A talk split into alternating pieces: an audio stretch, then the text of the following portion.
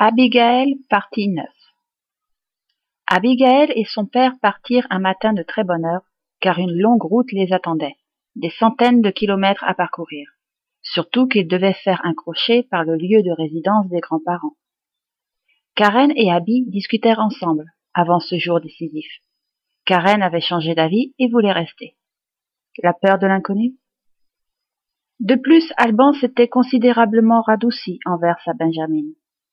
Enfin, c'est ainsi, et chacun doit faire un choix, pour et par soi-même, même si l'on ne le veut pas vraiment.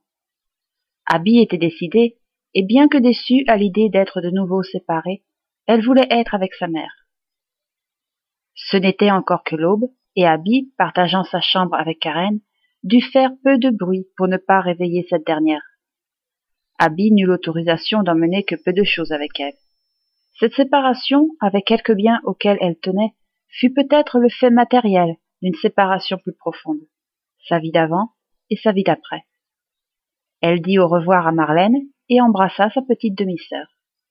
Elle alla dire au revoir à Alban, qui était resté dans sa chambre. L'atmosphère régnant dans la maison était presque palpable.